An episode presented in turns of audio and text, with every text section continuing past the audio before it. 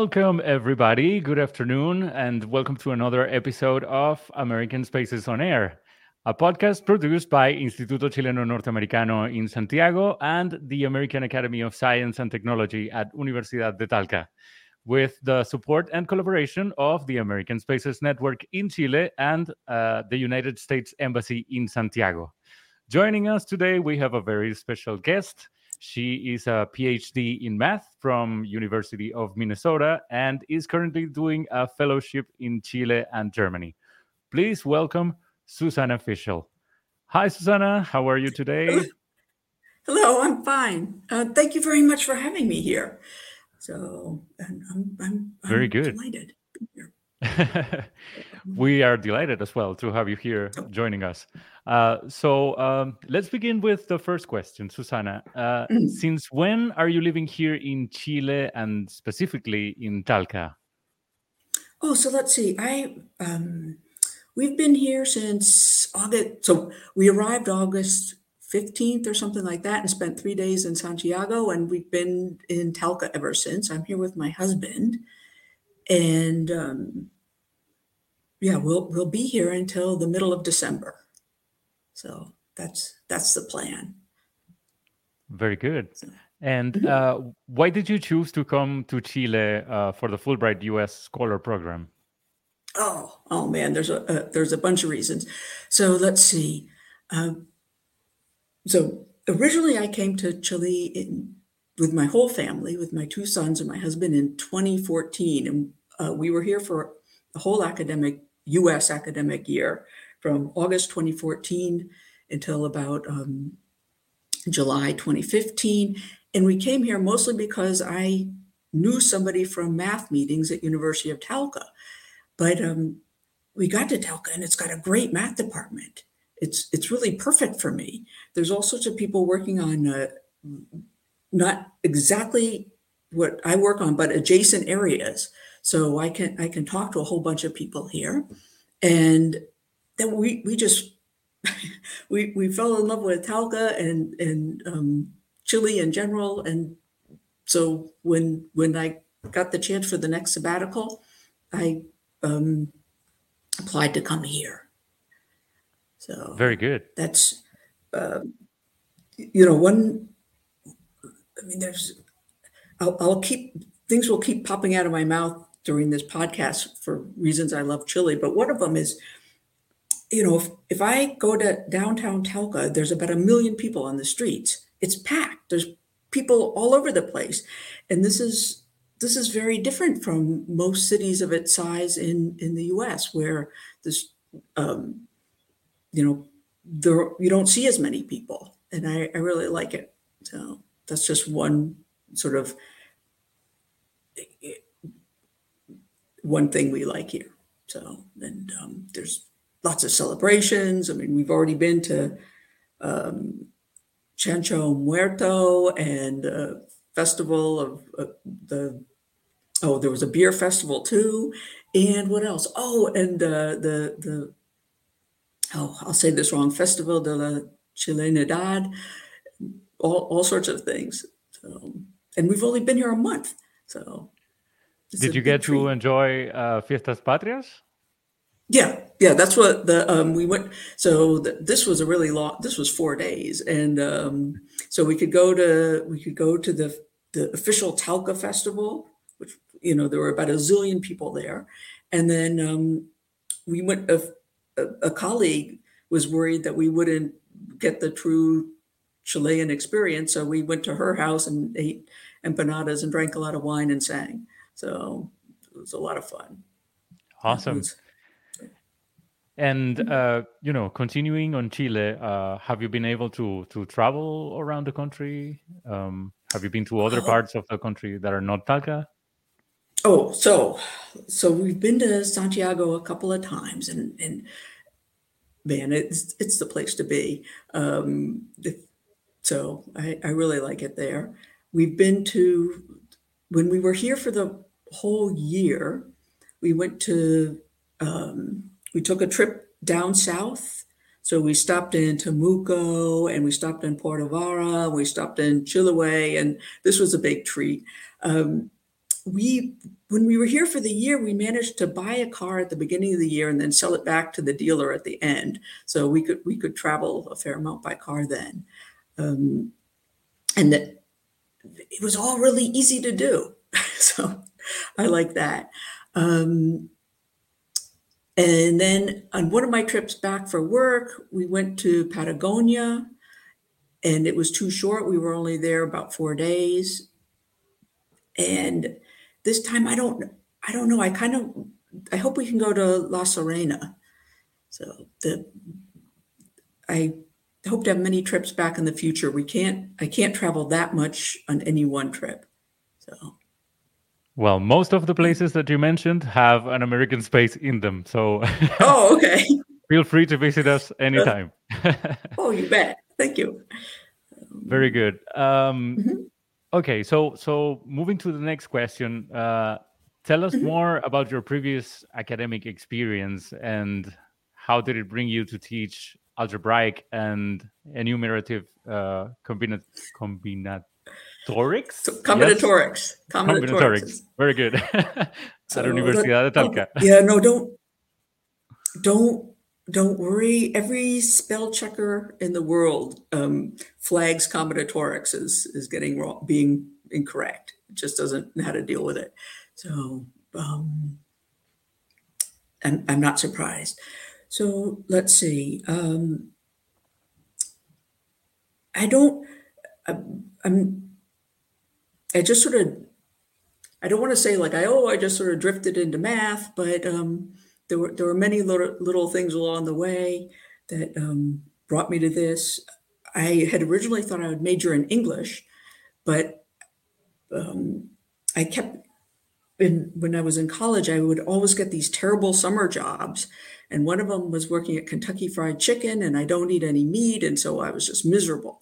Um, and I thought, well, maybe I ought to learn a, a, a skill you know just one skill that would that would probably be good for me. So i learned this was this was a long time ago. This was about 40 years ago. So i thought okay i'll try to learn how to program you know.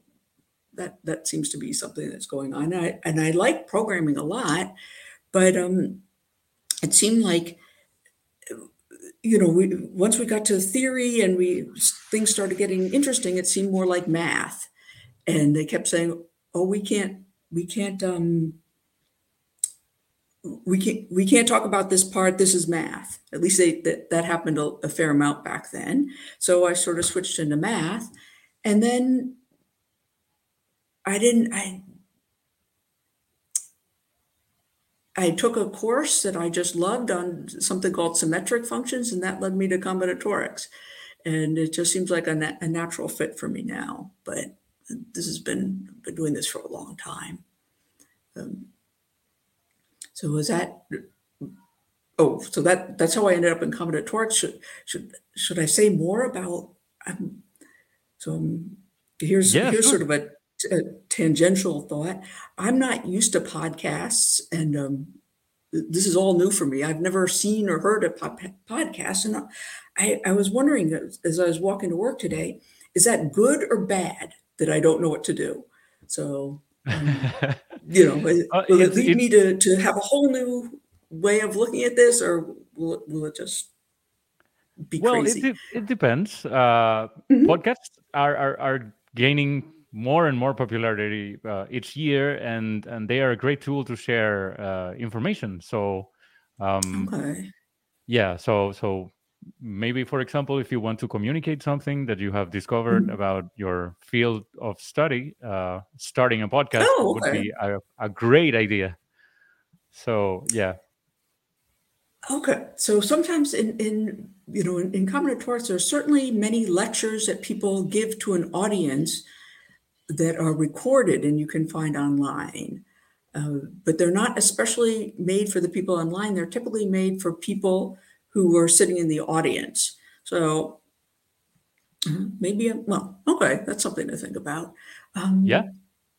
And and I well, oh, so so I, I ended up at University of Minnesota. That's where my my parents lived at, at that time, and uh, they had a really marvelous department for they had a really marvelous group in combinatorics and then i my first job was not a postdoc. This is this was sort of unusual but i i went straight to a tenure track job at uh, southern connecticut university in new haven.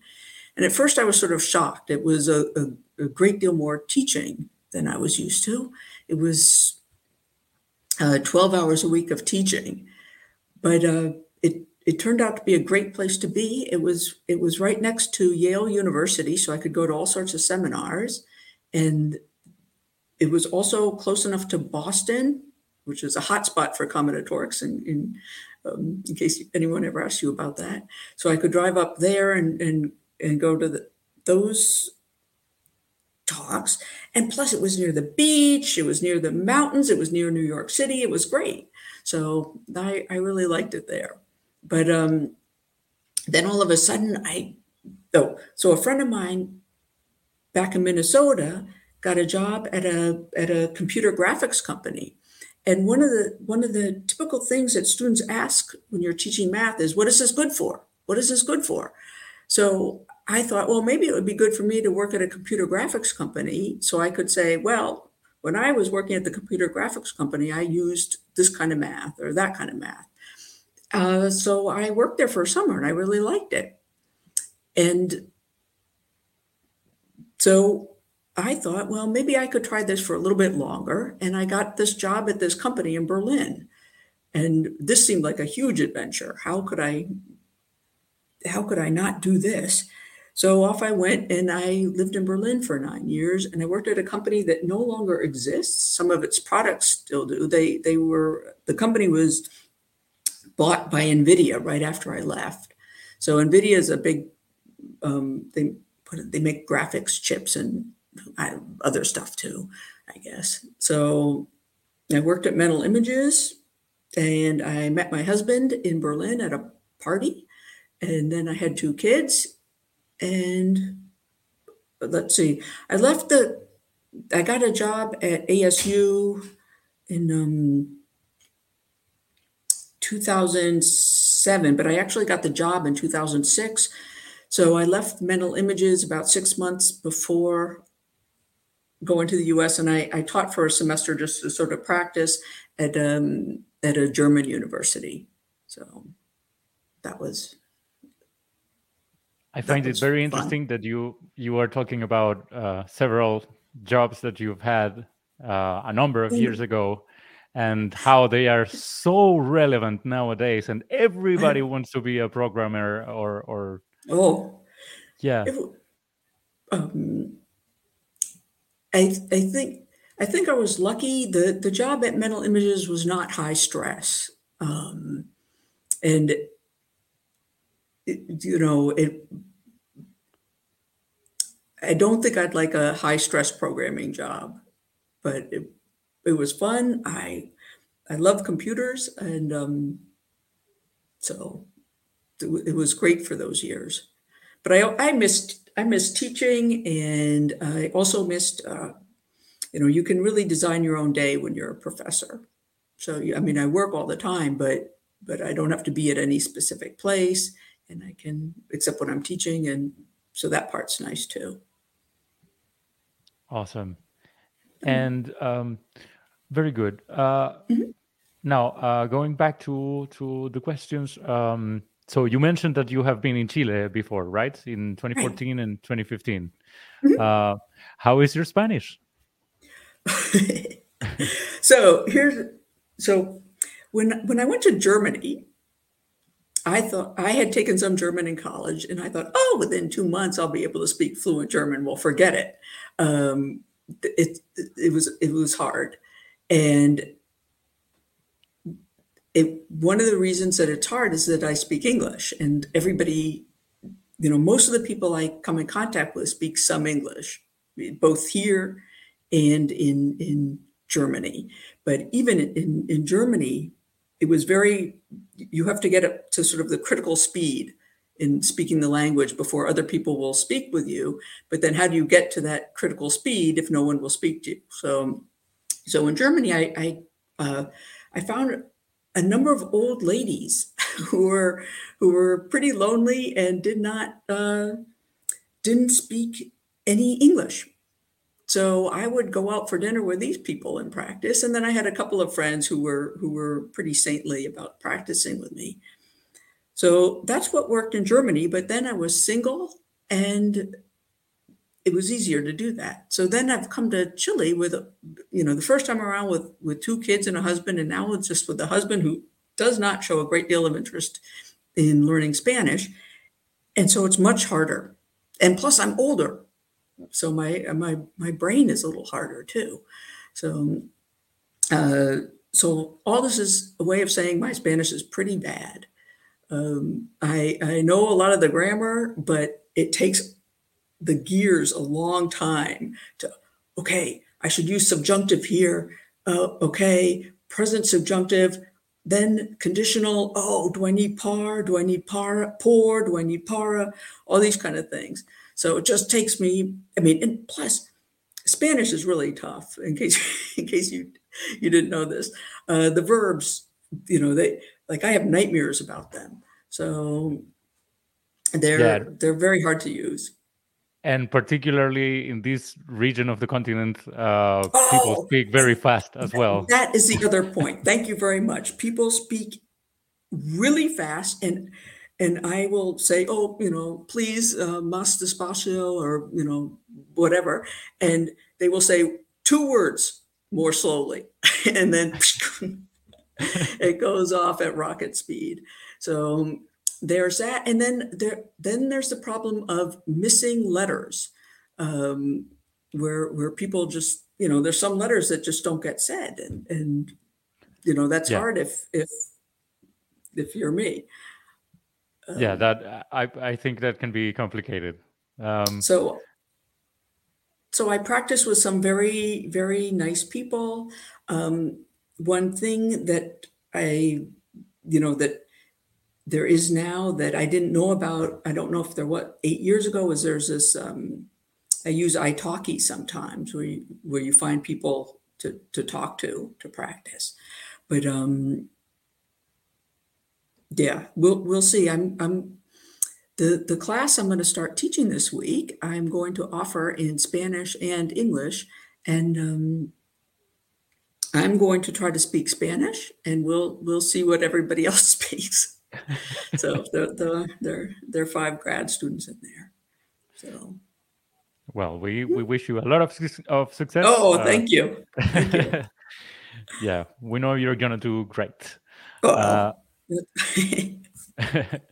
well, and and and living in Germany and in Chile and in the mm-hmm. United the United States, um, what's the experience like? I mean, the the, the cultural exchange. Uh, what's like the hardest part or of of moving to a new different culture and what's the best part um so I,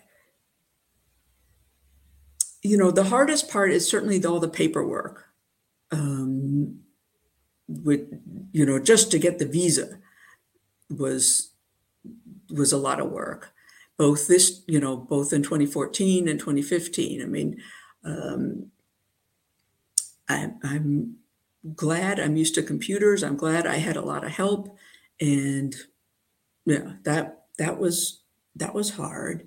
Um, I don't know. Every, it, every day is sort of an, you know, when, when you're trying to learn the language, every day is an adventure. So it's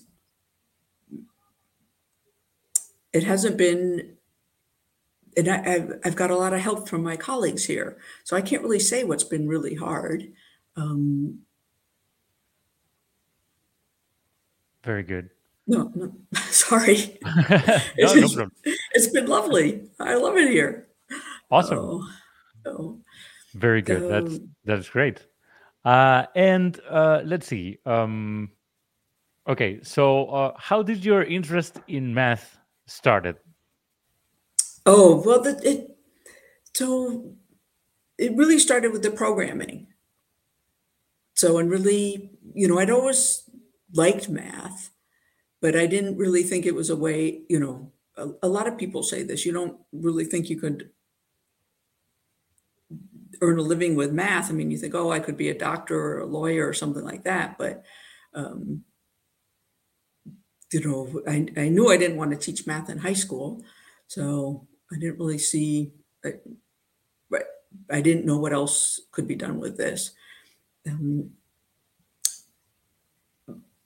but once I decided to learn about programming, it was sort of a, a slow, you know, oh, more, more and more math, and then just math with some computers. So that that's how that got started. Perfect. Um, mm-hmm. Interesting. So programming, uh, and and yeah. uh, what's the you know programming? As I was mentioning a little bit before, uh, mm-hmm. is increasingly a career that more and more people are choosing. Uh, why do you think learning programming is so important? Um, so, so I, you know, when when I was um, in high school, I was given a manual typewriter. Believe it or not, do you, do you even know what a typewriter? I mean, yeah, um, and I, I grew up with phones that you dialed and all this kind of stuff. And that that was all pre-computer. Um, all this is unimaginable now. Every every everything um, is connected by computers, and I don't know. I'm also sort of surprised by how many how many errors there are there can be with computers. I mean, even even today when I was, uh, you know, I have to use Skype to call my mother, and I need to um, set up the the my credit card in there, and somehow uh, my credit card was not going to the right Skype. I have several Skype accounts, and it wasn't going to the right Skype account, even though I was clearly there. And you know who? But then I anyway, I mean, there's there's still tons of things that don't work seamlessly. So um, I don't I don't think there will ever be um, you know computer infrastructure will ever be done. is, is sort of my impression. Uh, Which is why I think yeah, maybe exactly. yeah. And lots. So I, I don't remember the numbers, but I, I think at, at least half of the people who get PhDs, PhDs even in pure math, um, don't go on to be professors. I mean, a lot of people who get PhDs in pure math go on to program and, um, you know, work at companies where computer skills are used. So I don't, I don't know. I really don't know very many mathematicians who can't program. So even even for this, it's nice. That's pretty pretty useful. Mm-hmm. That's interesting. That's not something mm-hmm. that uh, a lot of people would assume. Uh, yeah, I mean, not everybody programs as much as I do, but most most people can sort of get a, get around a you know an example, you know, type something like that. At least in combinatorics. So. Very good. Mm-hmm. Okay. Uh, mm-hmm. Now, which which similarities uh, do you see between between the United States and Chile uh, when it comes to culture in general? And and uh, yeah, that that question first. okay, I'm so. I mean, culture is a big a big thing. Um, you know, every um, you know, both in Chile and in the US, the family is a big deal. Um, I would say people in Chile are more social. You know, there seems to be a lot more social activity than in in the U.S. Um, I know, except maybe with respect to driving, it seems like people here are more patient um, like about at least about waiting online and stuff like that. Um,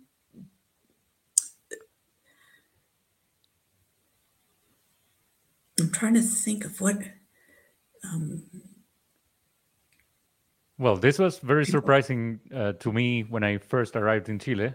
I'm also from another country. Uh, oh, okay. So, yeah. So, uh, you know, the celebration of Fiestas Patrias mm-hmm. is something huge, and and right. I've been told that in America, uh, Independence Day is also a big celebration. Would you say it's similar? Oh, so no, um, not not so much. I mean, okay, we have fireworks and a barbecue. Okay, so here there aren't so many fireworks or barbecues. Um, but I, I I get the feeling that people travel to be with their families here on on uh, Fiestas Patrias, and I don't, you know, I, I you know, unless I, I live very close to my parents, I wouldn't go home. Wouldn't have ever gone home for the Fourth of July, for maybe for Thanksgiving, maybe for Christmas, but the Fourth of July, no. Um, and we we don't. So when when um, when we first got here, we this this time we were living in an Airbnb, and it was on the 13th floor of a of a building that overlooked a school. And so we had a great time looking at all these little kids practicing and da- dancing in circles, and you know, wa- waving the um, doing the cueca and stuff like this. And eight years ago, when we came here, we we stuck my our sons in school, and they even had to learn how to dance the cueca so we, we have all these vid- videos of these, you know, terrified little kids from Arizona, you know, trying to make sure they don't do a misstep and all this. But, um, you know, we there, there's nothing. Uh, I don't think they ever had to learn to dance in any of their either of my sons this the years that they were in school. And when I was a kid, we did some folk dancing, but not much. And um, um, that's a much bigger deal. I don't, you know, I, you know, I have such a small sample size for for Chile and also in some sense for the U.S. I can't I can't really say. Um, you know, the, the the places that I've grown, I've always lived in sort of urban areas in the U.S. and I know they're really different from from rural areas. Um, so I don't, I don't, I can't, I can't say so much about what what goes on across the U.S. Just about you know my my tiny little slice, but um, you know, I here I was I, I was waiting online to buy a cookie Okay. in, in downtown Talca. I just there was this great looking cookie that I, I really wanted to have. And there I was, I was waiting for it and it was taken forever. I, it seemed like you know there was only one person in front of me, but you know they seemed to have to call some. This was just a cookie at a bakery, and it, you know, they had to call somebody, and then they had to go get the money somewhere else, and they came back, and they had to write out this whole long receipt, and, and I'm, you know, after a while, I'm like, oh, you know, can't, can't this be done a little faster? But then uh, after that, we had to go get some help with the cell phones so that we could, um, you know, I could communicate with with my husband, and it was taking us, you know, the poor the um, person who was helping us was super patient. We didn't understand anything. We were trying to figure out what cell phone company to use and what was the best thing to do and all this stuff. And he took forever to explain it to us because he was really patient and it was all clear at the end. And uh, no, there were people behind us, but nobody was like, "Come on, hurry up!" So I mean, there's this this part is really nice. So I don't know um, if it's like that all everywhere, but it seems like much easier going, except for driving um, in Chile. So I think it's part of of our culture. Uh, we we are um, we expect to be waiting uh, when we're doing a, a line. So yeah, we expect that it's going to take some time. Okay, but I was really grateful that this person took the time to explain everything perfectly to us. And you know, it's hard to explain to us. Um, Awesome. so this yeah. was this is really nice. Absolutely. Um, Very good. And uh, when it comes to uh, let's see, yeah, and uh, when it comes to how uh, you live your academic life here, uh, what can you tell us about that? Oh, um, so I'm I'm sort of in a bubble.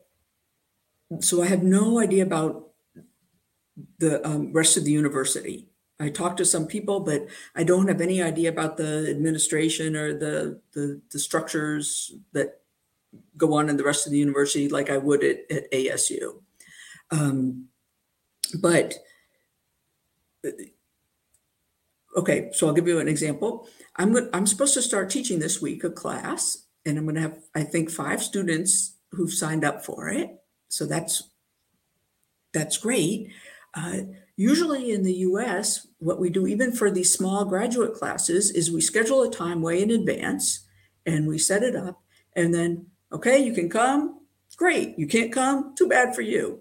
And then it's, it's sort of bad because then you only have three students and then the class is canceled and all that. This, this way, um, it's such a small class and this really makes sense. We wait until the last possible, uh oh, no, we wait until the last possible second to mm-hmm. schedule everything. And then we, we, you know, we, I think we're, we're just going to sort of battle it out and figure out what time works the best for all of us. So that's completely different. Um, and um, it's much small. ASU, uh, in the math department, there's, I can't remember, 55 to 60 professors with tenure, tenure track. And then there's 60 more who are lecturers who um, teach lower level classes but aren't involved in research. So the um, that's huge. That, that that's 120 people teaching math, and here um, I think there's 14 or 15. So that's okay. That, that that's and that's different. And uh, yeah, very good. Um, and uh, what do you think are the main challenges and opportunities if we talk about math and gender equality? Oh, well, there's, I'll say this there's plenty of opportunity to get better. Um, so the, the, the numbers are pretty pretty small for for women or and other minorities at at, um, at, at research universities. So for for the lecturing jobs that don't involve research, there it's, it's a little more equal. So there's you know there I'm hoping to learn a lot about this while I'm in Chile. Uh, there's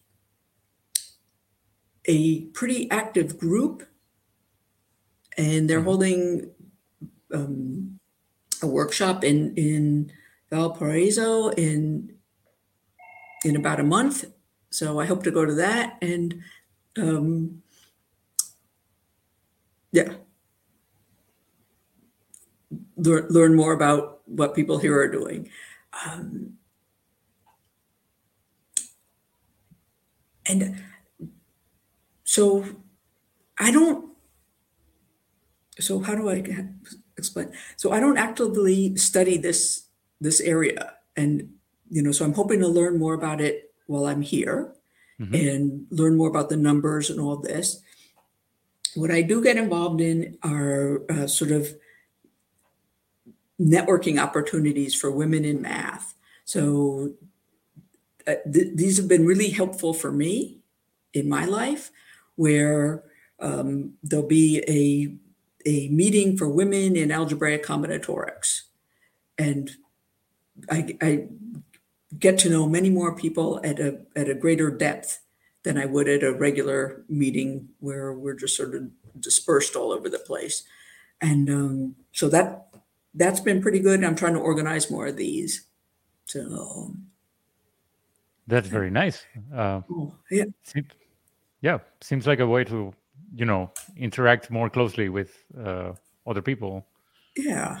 It, the small workshops are are good anyway, but it um, I'm less I'm less nervous at at these. And you know we've been trying to form um, groups like at you know the workshop has maybe 35 40 people and then we try to form little groups within the workshop to work on specific problems so that we can keep in touch. So um, and you know it's possible we've been trying to do this is to have workshops that you know it's it's not uh, not only women who go but it's people who and, and who are more interested in, in changing the environment of math in this area um, to work on math problems together and get to know people. So we'll we'll see how this this is. I guess the first one of these I went to was in 2011. So they they've been around and we're been trying to be involved in organizing some more now too. Perfect. So. Very good.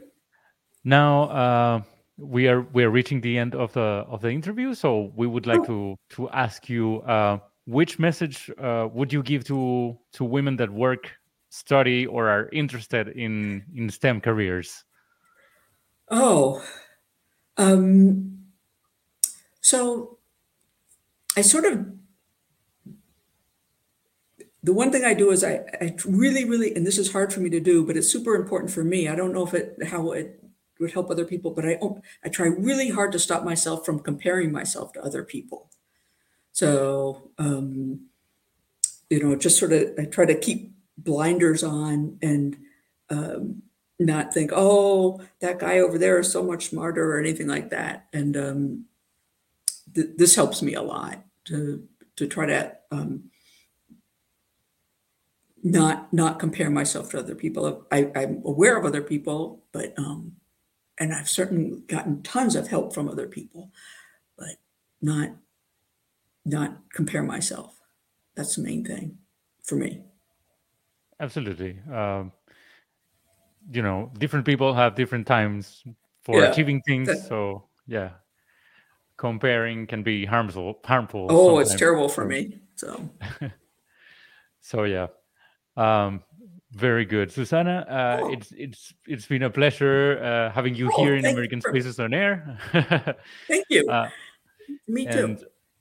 Yeah, uh, we hope we can collaborate further on more programs in the in the American Spaces network. Um, as I mentioned before, we we are a network of 14 spaces located all wow. around Chile. So uh, yeah, there's potential for for yeah.